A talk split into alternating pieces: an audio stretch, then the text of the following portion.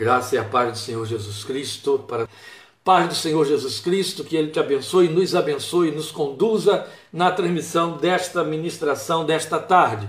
Neste momento eu convido você a uma palavra de oração. Após esta oração, nós estaremos declinando o nosso tema em cima do texto de Efésios, capítulo 5, versículos 15 a 21. Então, por favor, procure aí na sua Bíblia, ou no seu tablet, ou no seu celular, onde você costuma usar e achar o seu texto bíblico, acompanhe com o texto na sua mão. Efésios capítulo 5, versículos 15 a 21. Como eu disse, estaremos orando ainda. Hoje não teremos o louvor, porque nós precisamos amplificar esse espaço.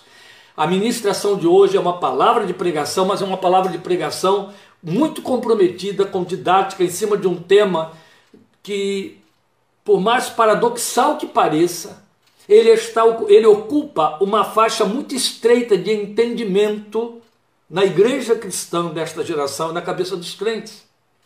Por mais paradoxal que pareça, já que nós temos ouvido tanto igrejas falando de avivamento, estarem cheios do Espírito Santo e coisa parecida, assim como os crentes têm uma, uma, um conhecimento muito reduzido do significado bíblico da graça de Deus, outro tanto quanto ao Espírito Santo de Deus.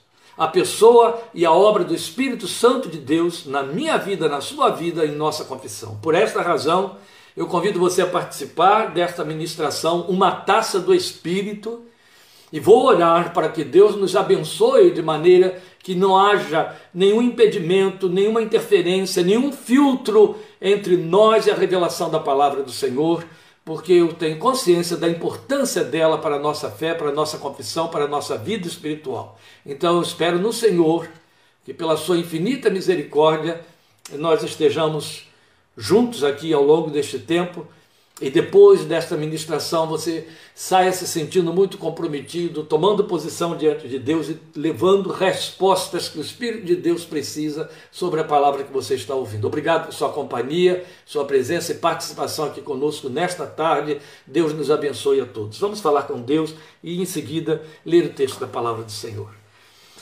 Bendito Deus e Pai de nosso Senhor e Salvador Jesus Cristo, e por meio dele, nosso Pai Celestial, glória seja o teu santo nome. Obrigado por esta tarde.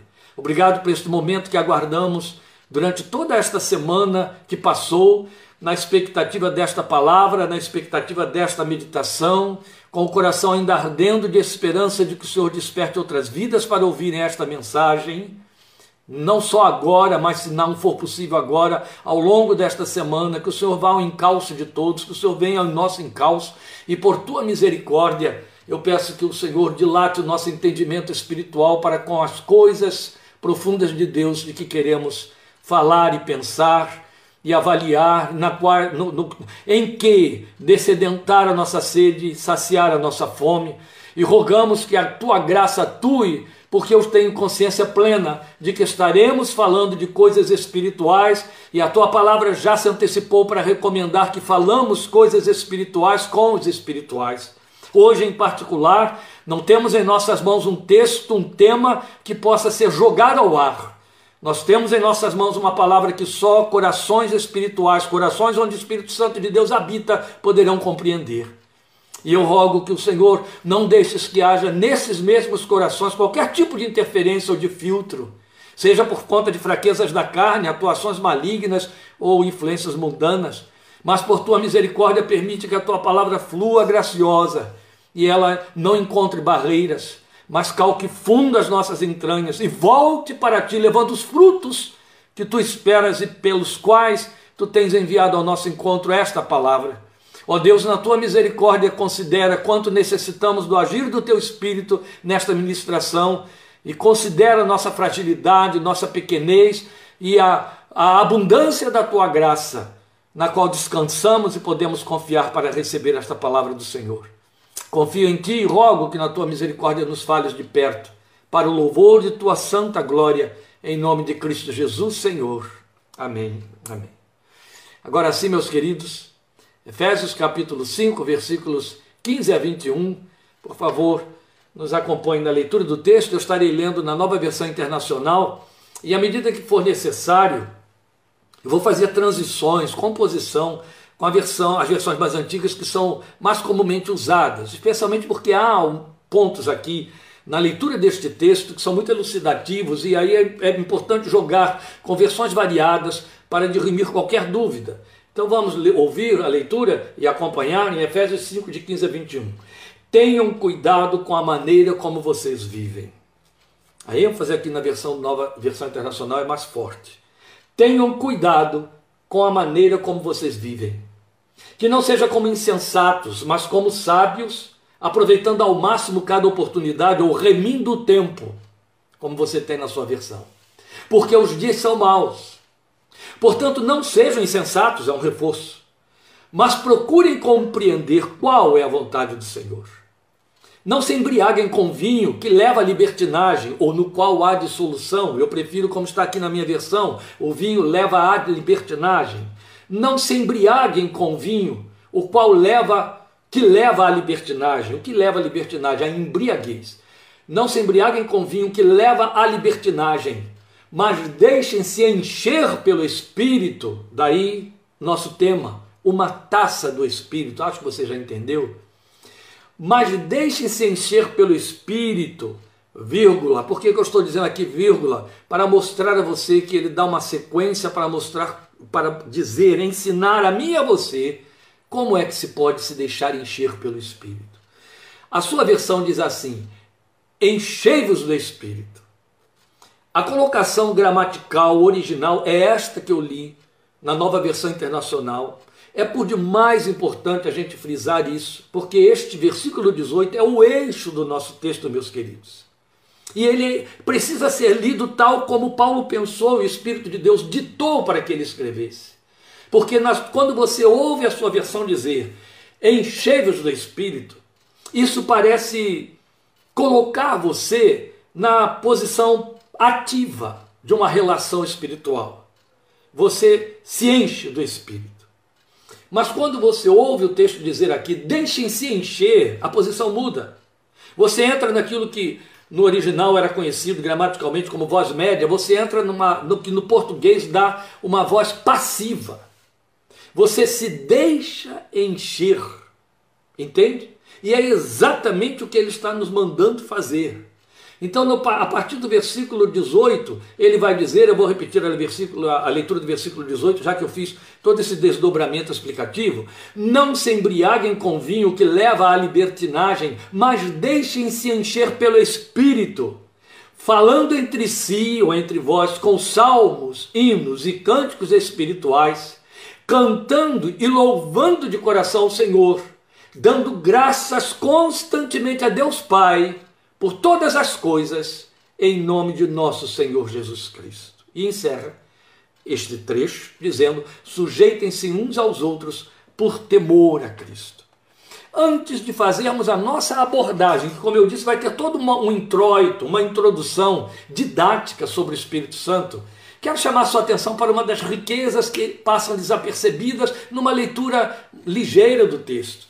É que você tem Paulo trabalhando com as três pessoas da Trindade nesta, nestes imperativos que ele usa para nós. Começa no versículo 18, ele dizendo: Deixem-se encher pelo Espírito. Aí está a terceira pessoa da Trindade. Logo em seguida, no versículo 20, ele vai dizer assim: dando graças constantemente a Deus Pai. Faz questão de, de, de posicionar Deus Pai, a primeira pessoa da Trindade, por todas as coisas, dando graças constantemente a Deus Pai, versículo 20, por todas as coisas, em nome de nosso Senhor Jesus Cristo, a segunda pessoa da Trindade. Então você tem a Trindade toda evidenciada e invocada aqui neste imperativo de uma espiritualidade, de um comprometimento espiritual sem precedentes. Qual a razão do Espírito de Deus nos levar para esse tema neste domingo? Eu tenho absoluta certeza disso porque sei o impacto com que ele me moveu a meditar neste texto, ficar em cima dele a semana inteira para hoje compartilhá-lo com você. Eu acredito que é uma necessidade premente no coração de Deus, mas que nós, se temos coração sensível e comprometido com as coisas espirituais, nos damos conta de quão necessário é. Nunca houve um tempo como este, em que depois de tantos aluviões do que a própria história curta contemporânea da igreja cristã no Brasil falava de grandes avivamentos e derramamentos do, meu, do Espírito. Naquele meu livro de capa amarela, onde eu falo da minha conversão, eu estou falando lá de um tempo de um avivamento real, uma experiência que eu vivenciei na década de 70 e que tantos vivenciaram, mas todos nós sabemos que depois a igreja ficou com a forma daquilo que era a essência. Ficou tentando imitar esses aluviões do Espírito de Deus. Avivamento já saiu da vida da igreja há décadas.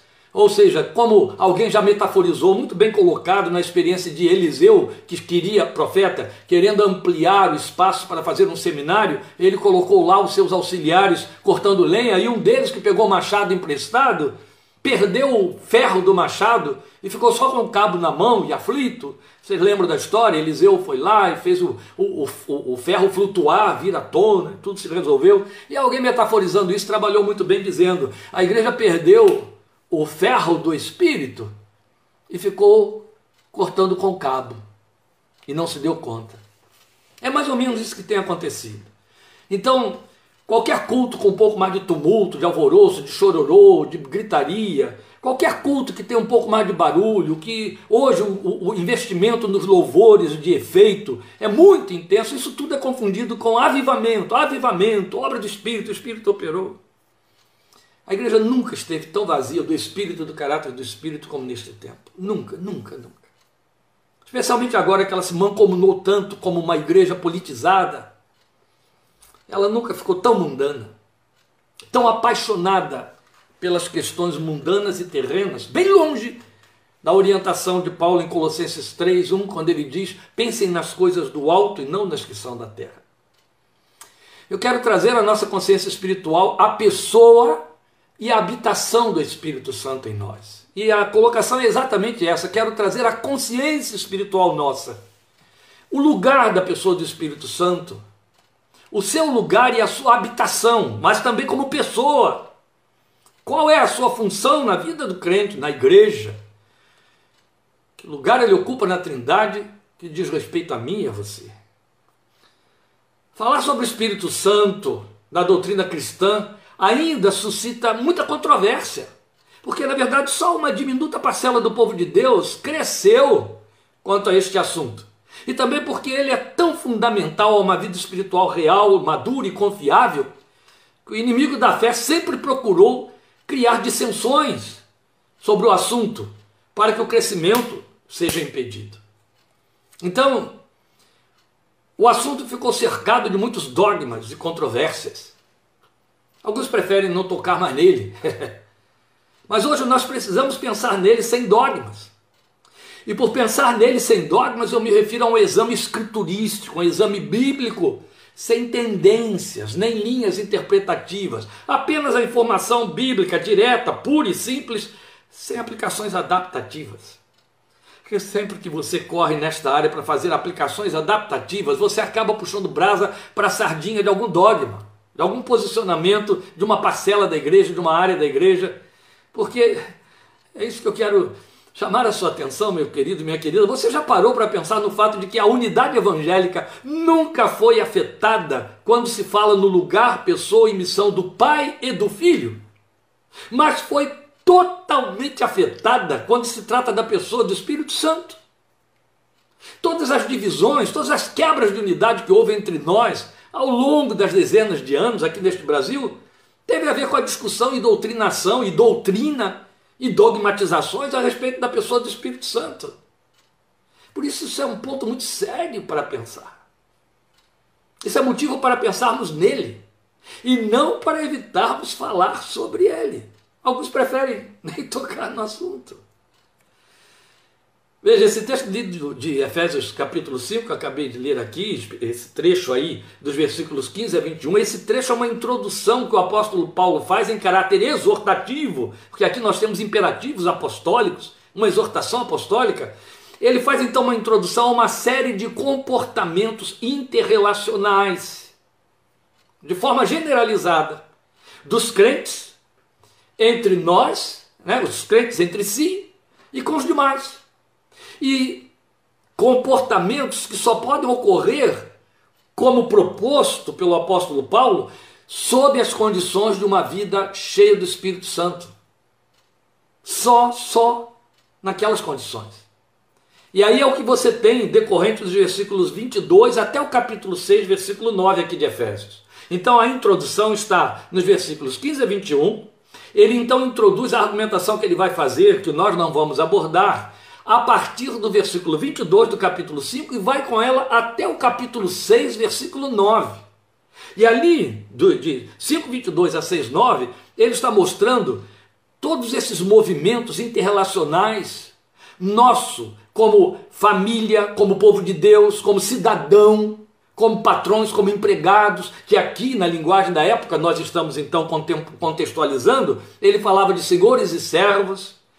Todas as dinâmicas da vida e do comportamento do cristão na sociedade, na sua geração, desde que ele se entende cristão até o dia em que o sepultam, Paulo está mostrando sobre que vias elas têm de acontecer. E aí mostra que para que ocorram, ele então prepara os ouvintes, os seus leitores, os crentes de Éfeso e a igreja em geral, para entender que para que ocorram daquela maneira, eles precisam dar atenção às exortações que ele apresenta na introdução, que é o que vamos fazer, versículos 15 a 21.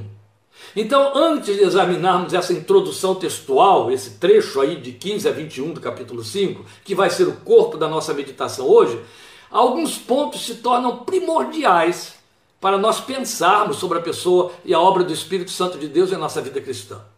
Veja, nós somos informados por Jesus, lá no Evangelho de João, naquele diálogo que ele tem com Nicodemos, que o Espírito Santo viria habitar dentro dos crentes. Aliás, não é ali. Eu, eu me adiantei para pensar ali, porque eu vou ter que entrar em João 3 depois para citar, mas não é ali, é em João 14.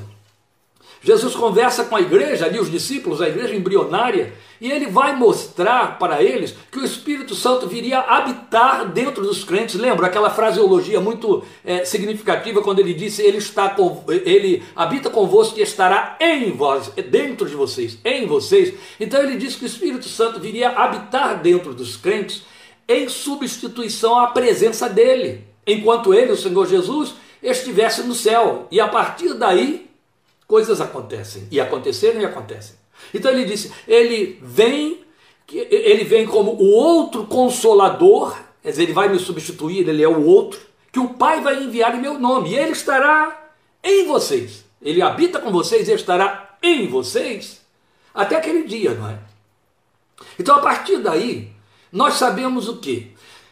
Eu vou enumerar aqui algumas cláusulas bíblicas, como eu disse, nós estaremos deixando a Bíblia falar pura e simplesmente a respeito dessa posição do Espírito Santo em nossa vida e da nossa dependência. E eu quero, meu irmão, minha irmã, que ao término dessa exposição, no mínimo, você fique consciente de algo. Se você alcançar esse propósito que eu quero lhe apresentar agora, teremos obtido tudo que era necessário. Consciente da intensa dependência que eu e você temos a respeito do Espírito Santo. Antes de começar a pontuar os textos bíblicos que mostram isso para nós, eu já quero chamar a sua atenção para um fato indiscutível. Qualquer que seja a linha de pensamento teológico a respeito da interpretação da aplicação da graça salvadora pela fé em mim e em você, que nos dá esperança de vida eterna e da ressurreição no último dia, como prometeu o Senhor Jesus. É bom que você entenda que a obra que Jesus realizou na cruz do Calvário, a sua morte, o derramado do seu sangue para perdão de nossos pecados, essa obra por si só não faz você nascer de novo, ser crente, ter crédito como cristão e como filho de Deus. Não, ela precisa ser aplicada. E quem a aplica é o Espírito Santo. Entende? Não é Deus Pai que enviou o Filho que morreu pelos pecadores na cruz do Calvário. É o Espírito Santo quem aplica essa obra redentora dentro de todo esse plano na vida do homem pecador e o leva a se converter, a nascer de novo. Então a dependência que eu e você temos para ser crentes, nos tornarmos crentes e continuarmos crentes e vivermos como crentes e morrermos como crentes, quanto ao Espírito Santo é absoluta, é. Dependemos dele todo o tempo, em tudo, para nos entendermos, sentirmos e vivermos como filhos de Deus, como cristãos autênticos, pela fé na obra redentora de Cristo Jesus, o Senhor. Então a Bíblia é clara quando ela mostra para nós que só podemos ser crentes se o Espírito de Deus gerar o um novo nascimento em nós. É esse o texto que eu estava querendo lembrar a vocês aí, antecipei, do diálogo de Jesus com Nicodemos. Está lá registrado em João capítulo 3, versículos 5 e 6. Eu vou repetir o texto para você, eu espero que você o decore. O Senhor disse para Nicodemos: Digo-te a verdade, ou em verdade, em verdade te digo, como dizem as versões mais antigas: ninguém pode entrar no reino de Deus se não nascer da água e do Espírito. Aí arremata para esclarecer no versículo que hoje é para nós, versículo 6. O que nasce da carne é carne, mas o que nasce do espírito é espírito. Pronto, Jesus fechou o discurso. Ele deixou claro para Nicodemos que é impossível entrar no reino de Deus. Depois no versículo 7 ele vai dizer é impossível ver o reino de Deus, ver o reino de Deus. E agora é impossível entrar no reino de Deus. No 3 ele disse ver e agora no 5 ele diz entrar, perdoe. É impossível entrar no reino de Deus se não nascer do espírito. E quem nasce do Espírito é Espírito. Então só é Espírito, só é espiritual quem nasce do Espírito. É necessário aquilo que nós conhecemos, como Jesus chamou de necessário vos é nascer de novo, versículo 3, nascer do alto, é o que o texto significa, e nascer do alto, Jesus explica, é nascer do Espírito. Outro tanto, Paulo vai escrever para Tito e reforçar isso, capítulo 3, versículo 5, quando ele diz que nós somos gerados pelo Espírito Santo, ó, gerados, gerados, nascidos do Espírito. É Ele quem gera a vida filial em mim e em você. O mesmo Espírito a respeito do qual Jesus disse que é Ele quem convence o mundo. Bem, você disse, entende. Você sabe quando foi que você foi mundo, não é? Era mundo.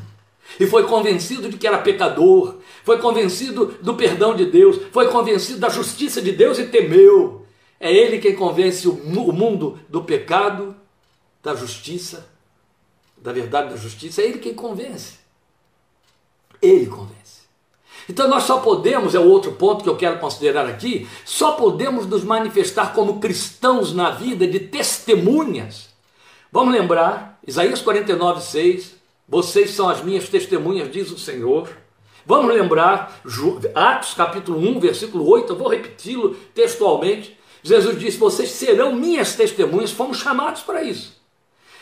Esta geração na qual eu nasci precisa de mim, ou precisa que eu seja, ou eu preciso ser testemunha de Jesus nesta geração. Dentro da minha casa, no meu ambiente de trabalho, no meu contato com meus vizinhos, onde eu vou, onde eu venho, por onde eu vou, qualquer que seja o meu caminhar, onde quer que seja, eu fui convertido para ser testemunha. O Espírito Santo me foi dado para me possibilitar ser testemunha. Entende? Testemunha. Então, meus amados, só podemos nos manifestar como cristãos na vida de testemunhas se Ele, o Espírito Santo, nos encher com esse poder que cria em nós a essência de testemunhas. Foi exatamente o que Jesus disse. E o que quer dizer essência de testemunhas? Vidas identificadas com Cristo, amém? Vidas identificadas com Cristo, este é o significado de testemunha. Testemunha não é quem sai por aí falando, dizendo, informando, não. Testemunha é quem traz na cara, no corpo, como diz Paulo, as marcas de que pertence a ele. Testemunha é quem está identificado com ele, não é quem se simpatiza. É quem está nele, não é quem está com ele. Já temos desenvolvido isso aqui em outras oportunidades. Então, observe, foi exatamente o que Jesus garantiu para nós em Atos 1,8 mas vocês receberão poder ao descer sobre vocês o Espírito Santo e serão minhas testemunhas. Ou seja, depois que o Espírito Santo descer sobre vocês, serão minhas testemunhas. O Espírito Santo habita em você, do contrário, você não é crente, e uma vez que ele habita em você, você é testemunha. Ele habita para que você seja testemunha. Outro ponto elucidativo: somente somos considerados e também somente podemos experimentar a vida de filhos de Deus, a experiência filial, se o Espírito Santo de Deus nos capacitar com esse caráter filial. Eu vou dar a você dois textos altamente significativos que deixam isso claro para não ter discussão aqui. Um deles é Romanos 8,15. O apóstolo Paulo diz ali: Pois vocês não receberam um espírito que os escravize para novamente temerem. para viverem debaixo de medo ou servidão, mas receberam o Espírito que os torna filhos por adoção. Preciso repetir. Mas receberam o Espírito que os torna filhos e filhas por adoção. E por meio dele, porque vocês o receberam e, ele habita em vocês, capacitando-os a serem filhos, por meio deles, nós clamamos, Abba, vírgula tradução, Pai. Porque quando você tem a sua Bíblia mostrando aí, Abba, Pai, o que você tem é o fato de que o tradutor respeitou o que o apóstolo Paulo fez quando escreveu o texto. Porque quando ele escreveu o texto de Romanos 8 e também o texto de Gálatas 4, versículo 6, que eu vou recitar agora mesmo, Paulo usou essa palavra que não estava no seu texto original. Veja, Paulo estava usando a língua corrente da época que era o grego. Abba é a palavra que significa pai, tirada do aramaico. Paulo deveria ter escrito ali é, pater, mas ele escreveu Abba. Ele fez questão de usar a palavra que estava na boca de Jesus quando ele clama no Getsemane, Abba, Ricoltobeu.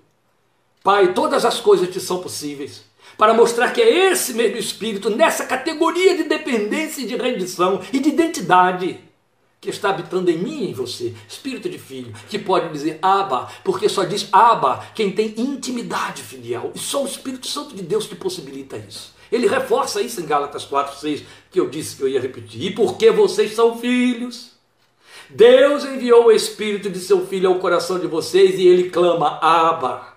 Aleluia. Só o Espírito de Deus te possibilita ser filho de Deus, aplicando o sangue redentor de Jesus sobre a sua fé, sua vida. Outro tanto, em Romanos 8,16, o apóstolo Paulo mostra que só podemos nos entender e perceber filhos. Veja, no texto do versículo 15 de Romanos 8, no texto de Gálatas 4, 6, e agora vem o Romanos 8,16, mas no texto de Romanos 8,15, que é o versículo que precede esse que eu vou citar, ele mostra que o Espírito Santo nos habilitou a ser filhos.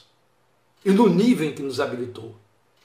Ele completa no versículo 16 dizendo: E o mesmo Espírito testifica com o nosso espírito de que somos filhos de Deus. Glória a Deus, entende? Não é uma conclusão, uma jactância religiosa, não é o resultado, a resolução de uma equação dogmática que me leva a entender: ah, eu sou filho de Deus. Ah, eu sou filho de Deus porque eu sou membro da igreja evangélica não sei das quantas. Ah, eu sou filho de Deus porque eu sei ler Bíblia, porque eu sei orar. Eu aprendi as regras evangélicas da comunhão espiritual. Que isso? Bobagem, tolice. Não existe nada disso. Nada disso te torna filho de Deus. Não, não, não existe. O fato de você partilhar experiências evangélicas não faz de você um filho de Deus, uma filha de Deus. É a habitação do Espírito Santo dentro de você que te possibilita ser filho. E a convicção não é dada por um decreto externo que sai da boca de homens. Não são documentos, entende? Não é declaração feita por A ou por B, por B, convenção espiritual. Não, não, não. É íntimo. É lá no fundo do seu ser para não deixar dúvida para ninguém. É onde ele habita. Ele, o Espírito Santo, vai lá, é diz que fala Romanos 8,16, confira na sua Bíblia, por favor, depois. Ele vai lá no seu íntimo e convence você, ele dá testemunho de que você é filho. Entende? Ele chega lá no seu íntimo e diz assim: Você é filho de Deus. Eu te fiz filho de Deus. Quando as tentações vêm, quando as fraquezas se avolumam, quando o dedo se impõe em riste sobre você para negar a sua filiação divina, como Satanás teve a ousadia de pretender fazer com Jesus, se tu és o Filho de Deus, o Espírito Santo corre para dizer a você, se ele habita em você, ele vai dizer a você: não, não, não. Eu sei, eu dou testemunho de que você é filho. O testemunho é dele. Aleluia. Glória a Deus. É ele quem testifica. Ele quem garante a você que você é filho, ou como eu preciso dele, como você precisa dele, especialmente por causa dos tempos de tribulação e de aflição. Quer ver o momento em que o crente tem a tentação, sofre a tentação de ter isso em dúvida? É quando Satanás se aproxima como se aproximou de Jesus, é nos momentos de fraqueza maior, a doença que não se cura, a súplica que não tem resposta, a oração que se prolonga, que se perde no tempo sem um sinal de Deus. Aí Satanás já corre para dizer: está vendo? Lá no seu íntimo ele vai dizer: se você fosse filho, ele teria respondido, teria atendido, e por aí vai. Esta é a hora que o Espírito Santo chega e diz: não dê ouvidos a nada disso. Não importa que nada aconteça, não importa que não haja som, não importa que não haja sinal, não importa que o céu escureça. Você é filho, eu testifico, eu dou prova, eu te garanto, você é filho. Eu botei isso aí dentro de você porque você creu, aceitou, rendeu-se à oferta do Cristo de Deus na cruz do Calvário em seu lugar e a seu favor. Glória seja ao Senhor. Oh, meus amados, nós necessitamos também do agir dele em nós para que as nossas orações sejam ouvidas por Deus. Sabia disso? É o texto de Romanos 8, 26 e 27. O apóstolo Paulo diz ali: da mesma forma, o Espírito nos ajuda em nossa fraqueza, pois não sabemos orar como convém. Não é assim que você lê? Não sabemos orar como convém. Todos somos nós, todos são os que pensam que sabem orar como convém. Podemos até achar que sabemos orar, mas a Bíblia se adianta para dizer para mim e para você como convém, você não sabe não. Você ora uma oração e invade de seus desejos e de suas vontades, e as vontades emanam do coração, e a Bíblia já se apressou a dizer que o meu coração é enganoso, quem o conhecerá? Então você não sabe orar como convém, mas glória a Deus. Da mesma forma, ele diz: o Espírito Santo nos ajuda em nossa fraqueza, pois não sabemos orar como convém, mas o próprio Espírito intercede por nós com gemidos inexprimíveis. Oh, meu Deus, isso ultrapassa o nosso entendimento. Aleluia, aleluia.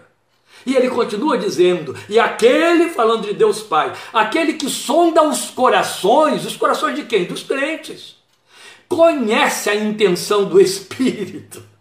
Porque o Espírito intercede pelos santos de acordo com a vontade de Deus. Lloyd Jones, Martin Lloyd Jones, grande servo de Deus, que viveu até os 81 anos e produziu a mais vasta obra doutrinária que se tem conhecimento da igreja moderna, na, na, na meditação e, e, e, comentários de Efésios, de Romanos e outros textos mais. Lloyd Jones cresce nesse texto. Ele pega esse texto aqui para dizer: quando você ora, e tem uma resposta de oração, você fica se jactando e pensando: oh, Deus respondeu a minha oração. Respondeu sim. Mas ele respondeu a oração que o Espírito Santo traduziu e transformou na vontade de Deus. Deus não atende a sua vontade, Deus atende a dele, que expressa-se pela sua súplica. Então o Espírito Santo chega e traduz, o Espírito Santo chega e transforma, o Espírito Santo chega e adapta o que você pede à vontade de Deus, porque Deus só age de acordo com a vontade dele. Pois sempre que você orar, vai orar sem saber orar como convém. O Espírito Santo chega e diz: Não, não, é, não convém assim, convém que seja deste jeito. Ó oh, Pai, escuta desse jeito. E quando não dá para ele dizer em palavras, ele geme. É isso que o texto está dizendo. Mas o texto também está dizendo que Deus que sonda meu coração, sonda o seu coração, presta atenção no que o Espírito intentou. e aí responde, porque a sua vontade é satisfeita. Continua valendo o Getsemane, o jardim dos joelhos dobrados, em que o Filho de Deus grita ao Pai e diz: Aba, todas as coisas te são possíveis. Se for possível passar de mim este cálice sem que eu beba. Mas se não for possível, não seja feita a minha, mas a tua vontade. Vai continuar sempre assim, queridos, porque o espírito de filho que levou Jesus a fazer essa oração é o que habita em mim e em você. Ah, como eu e você dependemos da dinâmica, do pulsar, do agir vivo do Espírito Santo de Deus dentro de nós e em nossa fé.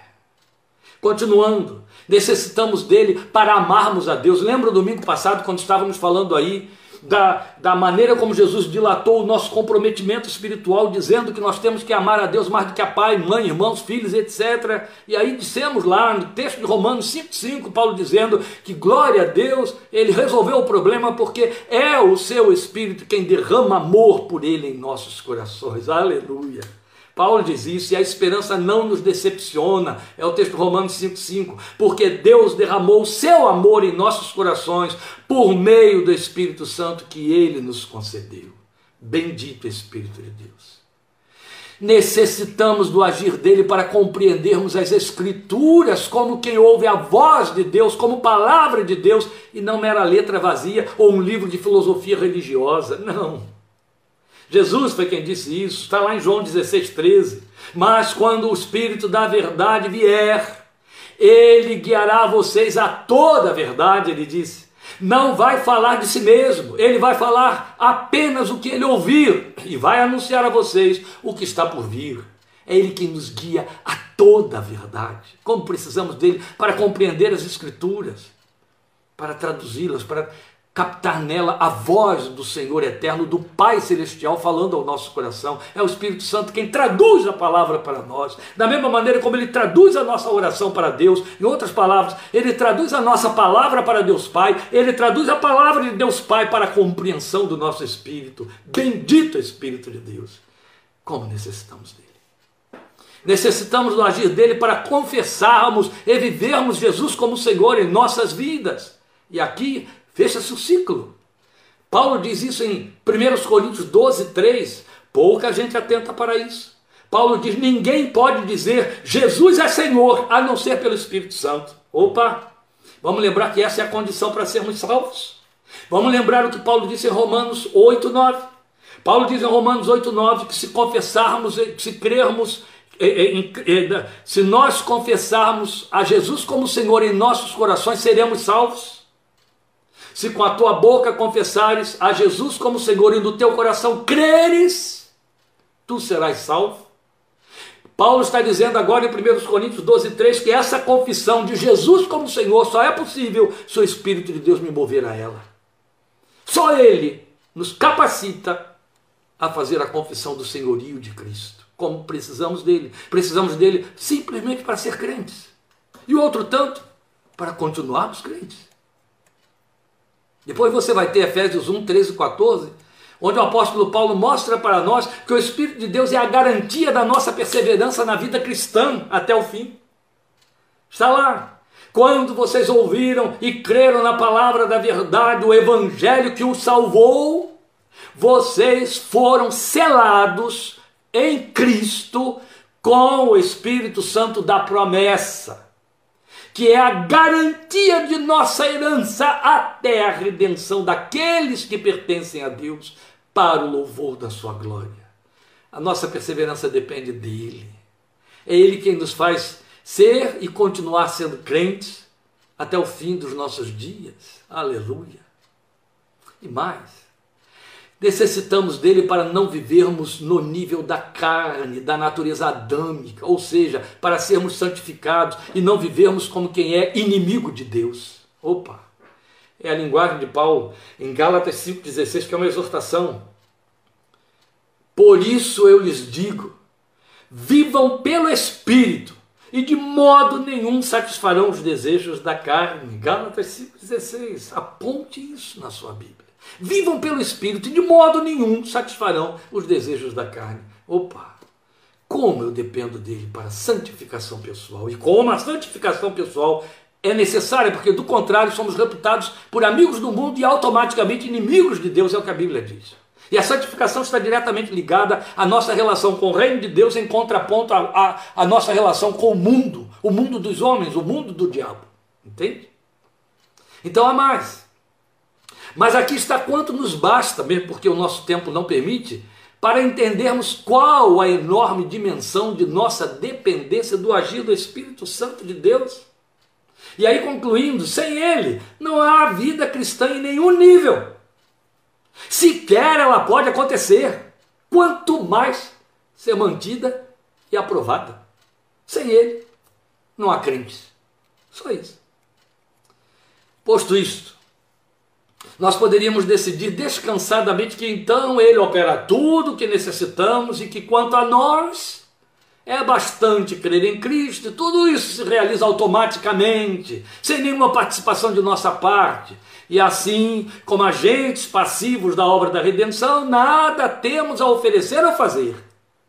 É assim que um bom número de crentes incautos preferem entender e viver, ao que Bonhoeffer chama de graça barata, aquela que não põe ninguém no céu. Põe na igreja, mas no céu não põe. É leve engano. Não somos esses agentes da passiva. Não, não, não, não, não. Este tempo todo que eu ocupei a atenção dos meus amados aqui, falando, mostrando o posicionamento do Espírito Santo e nossa dependência quanto a Ele na nossa vida espiritual, foi para mostrar quanto precisamos estar afinados com Ele. Na linguagem de Paulo é mais do que afinados, é cheios dele, porque a facilidade de esvaziar é mais rápida do que o pensamento. O mesmo apóstolo Paulo nos advertiu como crentes quanto a alguns cuidados que precisam ser tomados a respeito do nosso trato com o Deus que habita em nós, o Espírito Santo de Deus. Ele vai nos dizer em Efésios 4:30 que esse espírito pode ser entristecido por mim e por você. Isso não é bom para ninguém.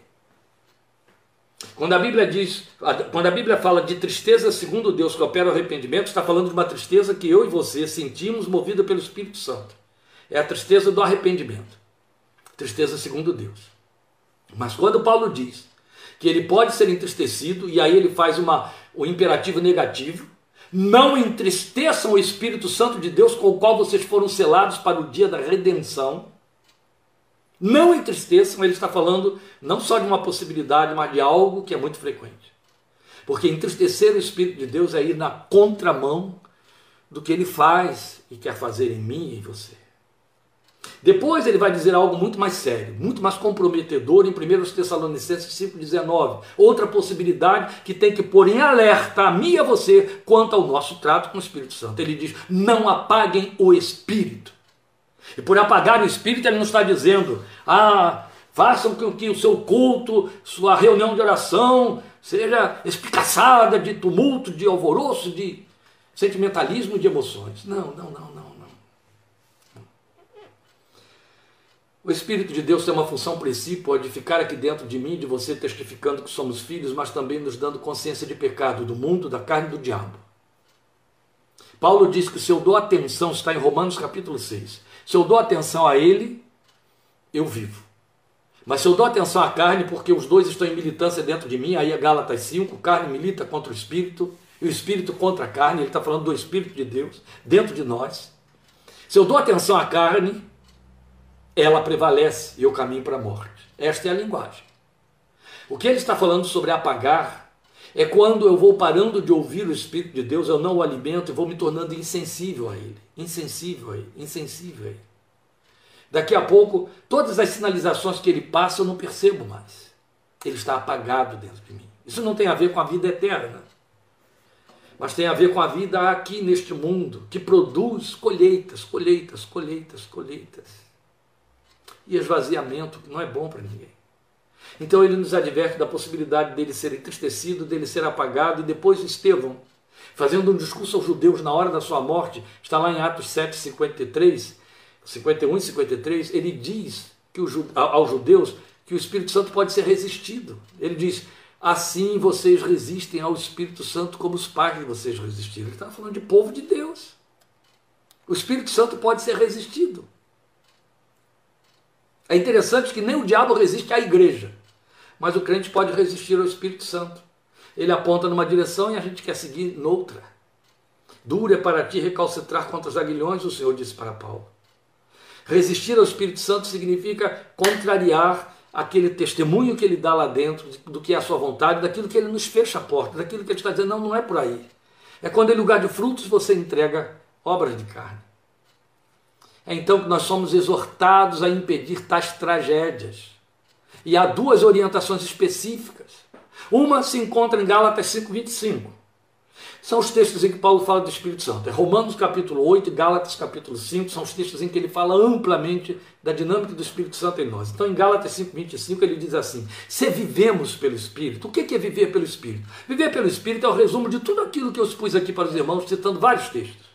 A vida que é operada as dimensões espirituais que são operadas e mantidas pelo Espírito Santo. Isso é viver pelo Espírito. Eu creio na obra de Jesus, o Espírito Santo habita dentro de mim, então isso é viver pelo Espírito. Aí ele, ele põe, não é que ele põe em dúvida, ele põe em, em contraste. Se vivemos pelo Espírito, andemos também pelo Espírito. Quer dizer, se eu respiro o Espírito, que eu reaja Espírito. Se eu inspiro o Espírito, que eu expire o Espírito. Se eu me entendo vivendo e sendo homem, uma mulher do Espírito, que eu me comporte como homem ou uma mulher no espírito. Se eu vivo no espírito, que eu ande no espírito. Quer dizer, andar resume o comportamento, a manifestação visível no mundo físico. E a outra exortação, então a primeira é Gálatas 5, 25, a outra é o texto lido, de Efésios 5, de 15 a 21, de onde nós vamos, podemos fazer os desdobramentos que seguem, que eu vou fazer da forma mais resumida possível, porque já ocupei muito do seu tempo. Veja, o texto que você tem de 15 a 17, eu vou voltar a ele. Tenham cuidado com a maneira como vocês vivem. Que não seja como insensatos, mas como sábios, remindo os tempos porque os dias são maus. Portanto, não sejam insensatos, mas procurem compreender qual é a vontade do Senhor.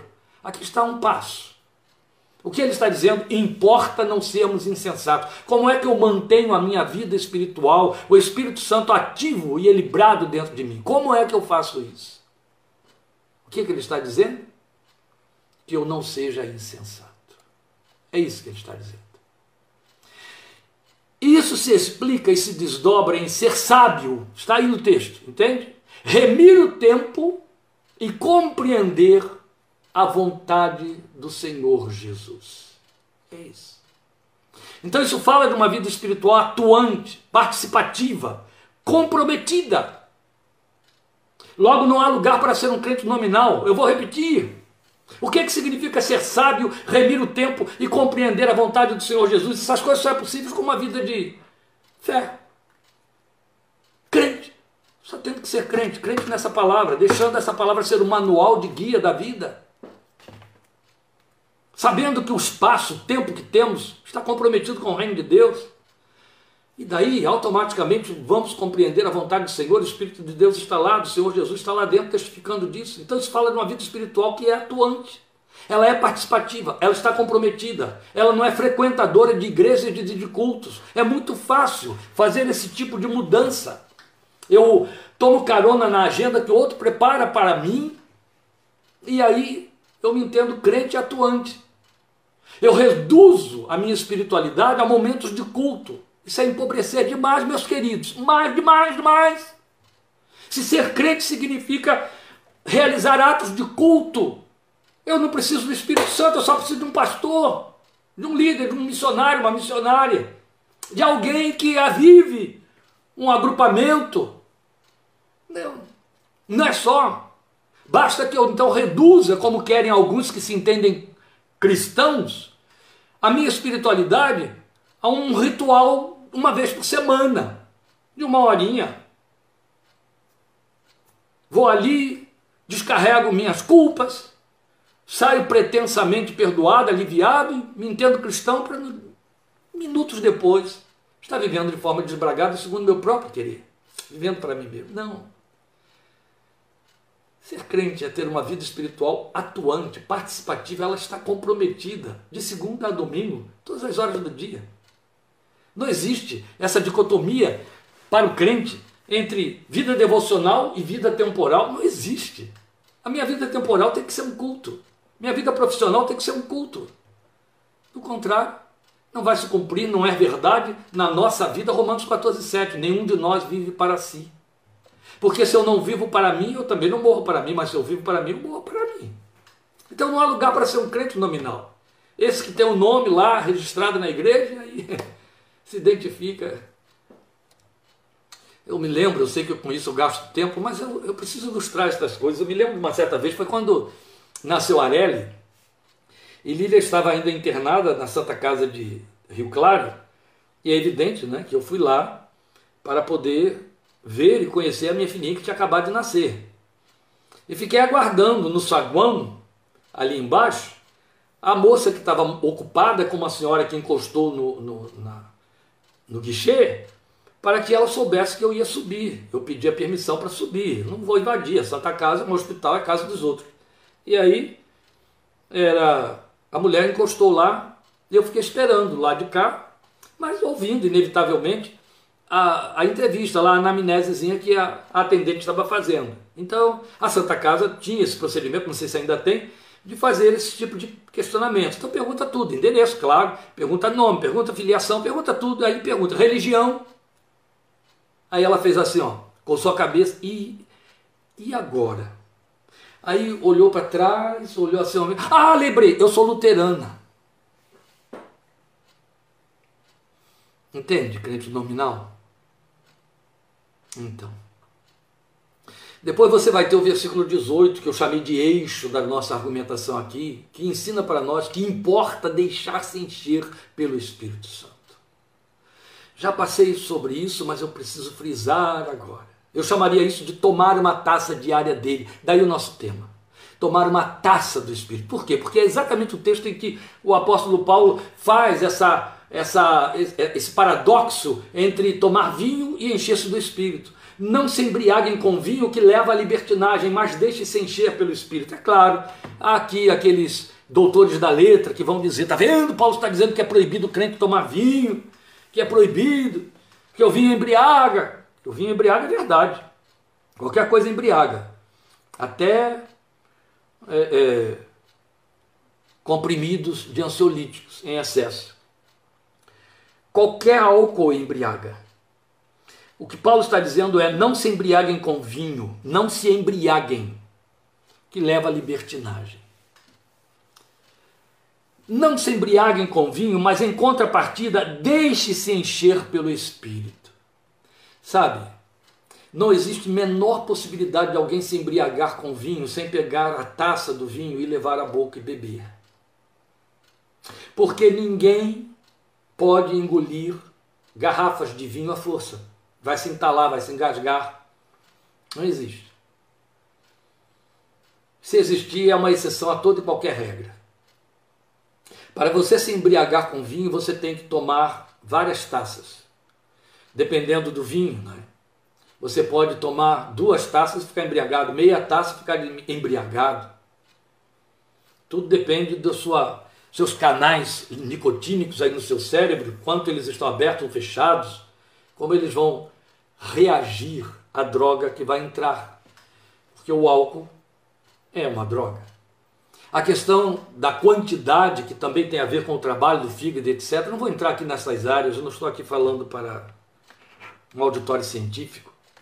Mas eu quero mostrar a você que para você se embriagar com vinho, você tem que levar várias taças à boca, ou uma taça, é claro, eu conheço um amigo meu que quando ele pega uma taça de vinho na mão, se ele derrubar uma garrafa, ele enche aquela taça, que ela é gigantesca, é desse tamanho, né?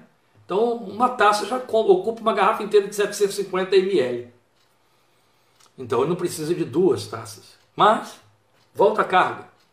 Para você se embriagar com vinho, você tem que minimamente, já que não, não devemos falar em taça, tomar várias vezes aquele vinho. Pelo menos mais de uma vez você vai tomar para chegar ao estado de embriaguez. Paulo então faz um contraponto, ele diz: em lugar de se embriagar com vinho, embriague-se do espírito. Porque a linguagem não se embriaga, o que está dizendo é você não se encha de vinho, não fique se enchendo, não fique se enchendo, porque ele vai usar o verbo encher. Em lugar de se encher de vinho, encha-se do espírito. Então o que ele está dizendo é: em lugar de se embriagar com vinho, embriague-se com o espírito. Ai, pastor, não é uma linguagem grosseira? Não, foi Paulo que usou, inspirado pelo Espírito Santo de Deus. Porque, na verdade, a embriaguez fala de perda de sobriedade. Mas a perda de sobriedade, por sua vez, significa perda de controle pessoal. E é esta linguagem que ele está dizendo aqui. Abra mão dos seus controles, deixe o Espírito Santo ser o controlador. A partir do momento em que a pessoa está sob um estado de embriaguez, ela não tem mais controle da sua racionalidade plena, dos seus movimentos, o cerebelo está tão afetado que também há deslocamentos motores, há desconexão motora.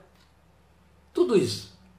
Paulo está sem dificuldade alguma empregando essa imagem para dizer: deixa que isso te aconteça pelo Espírito. Ele não está falando de você sair pela rua aí como um louco, que as pessoas entendem que, oh, está tomado do Espírito, ah, foi arrebatado. Não, cuidado com isso.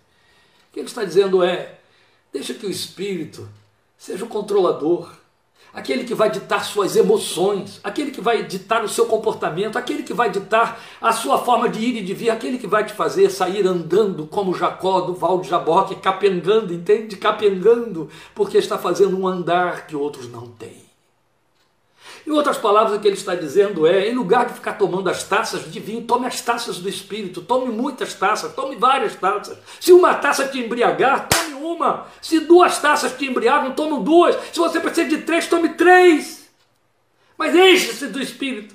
Deixe entrar, deixe encher. É o que ele está dizendo aí.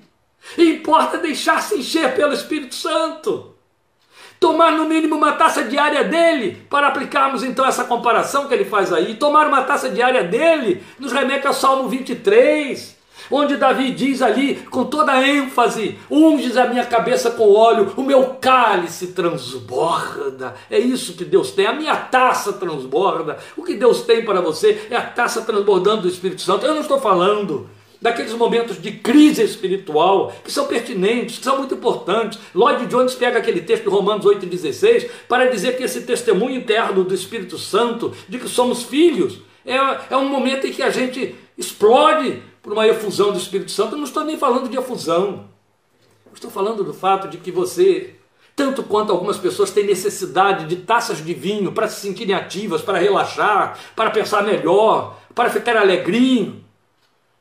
Dependa do Espírito Santo para que estas coisas se manifestem na sua vida. É isso que ele está dizendo. Tome a taça do Espírito para que você tenha efeitos espirituais equivalentes.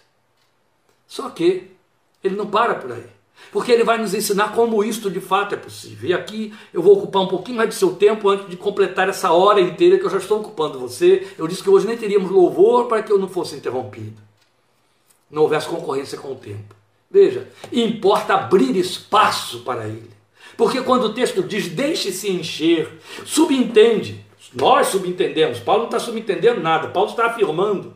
Quando ele diz deixe-se encher, o que ele está dizendo é que o Espírito Santo está tão pronto, está tão intensamente querendo entrar, ocupar, ocupar os espaços que só você impede. Entende? É como se ele empurrasse a porta, tal como Jesus disse à igreja de Laodiceia: Estou à porta e bato. Se alguém ouvir a minha voz e abrir a porta, eu vou entrar. É isso. O Espírito Santo está querendo, pulsando ali, querendo tomar conta e dizendo: Deixa eu tomar conta, deixa eu tomar conta, deixa eu encher, deixa eu encher, deixa eu encher. Quando você lê Gálatas 5, em que Paulo faz aquela contraposição entre frutos do Espírito e obras da carne, ele vai nos mostrar que uma forma de você trazer à luz os frutos do Espírito, que é quando o Espírito Santo entra dentro de você e habita em você, ele habita completo. Ele não habita trazendo o fruto da paciência, o fruto do amor em um, o fruto da, da paz em outro, o fruto da alegria em terceiro. Não, ele entra em você com tudo que ele tem. E aí as obras da carne o bloqueiam, impedem, entende? Que esses frutos, frutos fluam. Paulo chega e diz: não dê lugar à obra da carne, porque se você não der lugar à obra da carne, o Espírito Santo só, só, só flui, ele só flui, ele já está aí dentro, ele só flui, ele vai ocupando os espaços. Ó, deixe-se encher, amém, amém, amém.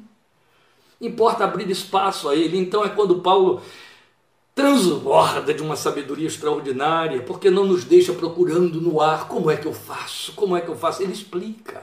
É o que você tem nos versículos 19 a 21 do texto, veja aí falando, ó, deixe-se encher com o Espírito Santo, falando entre si, entre vocês, com salmos, hinos, cânticos espirituais, cantando e louvando de coração ao Senhor, dando graças constantemente a Deus Pai por todas as coisas, em nome de nosso Senhor Jesus Cristo.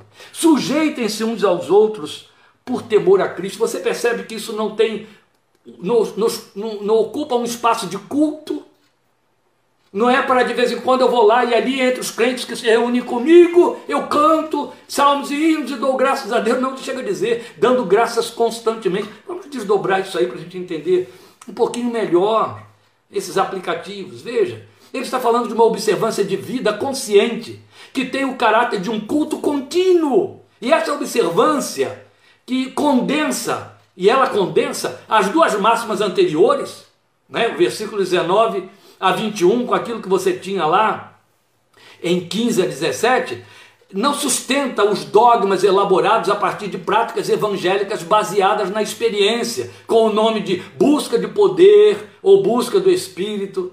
não aponta para um momento reservado, separado da vida cotidiana e específico, num determinado lugar, no monte para oração, numa noite de vigília, num culto de poder, numa hora e lugar, não aponta para nada disso, não. Ali você pode até experimentar dons, a infusão do Espírito, que pode acabar no primeiro enfrentamento, dois minutos depois, quando sair dali. Não, ele está falando de algo que tem a ver com o seu caráter, que é permanente. Não é a efusão de um momento. Não é uma experiência de fenômeno que é como o fósforo que acende e depois apaga. Não é isso. Não, não. Antes ele está mostrando que é um caminho, é um curso que viabiliza o fluir do Espírito de Deus. E nas palavras do apóstolo Paulo, a possibilidade de nos enchermos dele, tal como alguém que procura numa taça de vinho encher-se dos vapores e efeitos do álcool. Então ele está dizendo: olha só, para que socorra, Faça estas coisas. Então, em que consistem essas coisas, essa via? Primeiro, ele vai falar do conteúdo da voz da testemunha, o versículo 19. É a fala. É a fala da testemunha. Falando entre si com salmos, hinos e cânticos espirituais. Ó, escrituras. Praxis adoradora. Entendeu? Se contrapondo, contrapondo a quê? Não saia da vossa boca nenhuma palavra torpe a não ser aquela que produz a graça e edifique aqueles que a ouvem. Olha o contraste, é isso, entende? Depois ele vai mostrar o conteúdo da nova vida em Cristo, é o versículo 20, dando graças constantemente a Deus Pai por todas as coisas, em nome de nosso Senhor Jesus Cristo, ações de graças, que se contrapõem a murmurações, queixumes, ingratidão. Ele fala, põe para longe de você toda a gritaria e etc sem falar nas palavras podres de baixo calão. Pode ter certeza. Uma boca que se abre, uma boca crente, que se abre para falar palavrões, palavras baixas de que o mundo se serve, está com o coração cheio do que não presta. Mas do Espírito Santo não está, não. Não existe isso. A boca fala do que o coração está cheio. Foi Jesus quem disse isso. Foi Jesus quem disse isso. Entende? Então, no lugar de murmuração, queixume, ingratidão, gritaria, ações de graças. E em 1 Tessalonicenses 5, a advertência a não apagar o espírito está atrelada a que vem imediatamente anterior, que nos manda em tudo darmos graça, porque esta é a vontade de Deus em Cristo para conosco. Presta atenção nisso, é muito interessante. Ele aqui está dizendo em Efésios 5:20 que você deve dar graças constantemente a Deus por meio de nosso Senhor Jesus Cristo, em nome de nosso Senhor Jesus Cristo. Lá em Tessalonicenses, quando ele disse: "Não apague o espírito", ele disse isso logo depois de ter dito: Em tudo deem graças, porque esta é a vontade de Deus para convosco. Então, em outras palavras, se eu não sou um crente que rende graças constante a Deus em todo o tempo, eu posso estar no caminho de apagar o Espírito dentro de mim. Eu abro espaço para o Espírito de Deus na medida em que eu sou grato e revelo gratidão. Gratidão a quem me abençoa e gratidão ao Deus eterno por todas as circunstâncias da vida, mesmo aquelas que eu não consigo compreender, porque é em tudo dai graças. E por último, no versículo 21, o caráter de filhos espirituais, que eu chamo de aptidão para servir.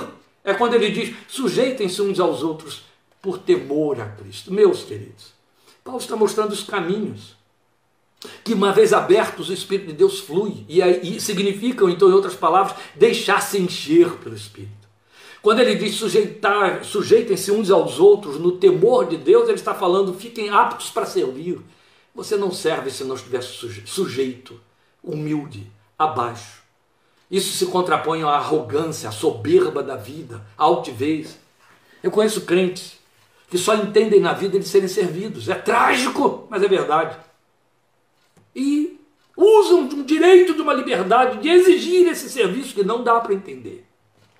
Paulo diz: não, fique sujeito. Ofereça-se, seja servo. Jesus já disse isso. Quem quiser ser o primeiro entre vós, seja servo dos demais. Alguém diria assim: ah, se eu viver dessa maneira, já é por estar cheio do Espírito. Presta atenção. O apóstolo deixou claro que são vias para essa plenitude. Mas eu posso afirmar uma coisa: que se elas não nos levarem a sermos cheios, sem elas estaremos continuamente vazios dele, irremediavelmente vazios dele, isso é fato. Esse é o seu caminho, o caminho dele, é o trilho por onde ele percorre a vida conosco. É por aí.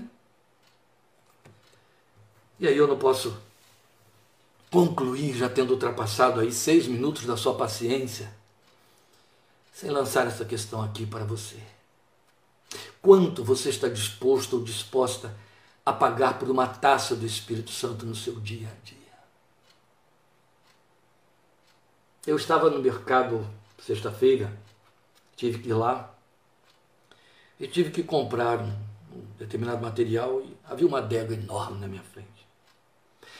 Mas as garrafas de vinho deitadas, as primeiras, as que ficavam logo de cara para os fregueses que passavam por ali, estavam todas elas deitadas de forma bem insinuante, atraente, mas com uma placa, várias placas, que iam é, declinando os valores, o custo de cada uma,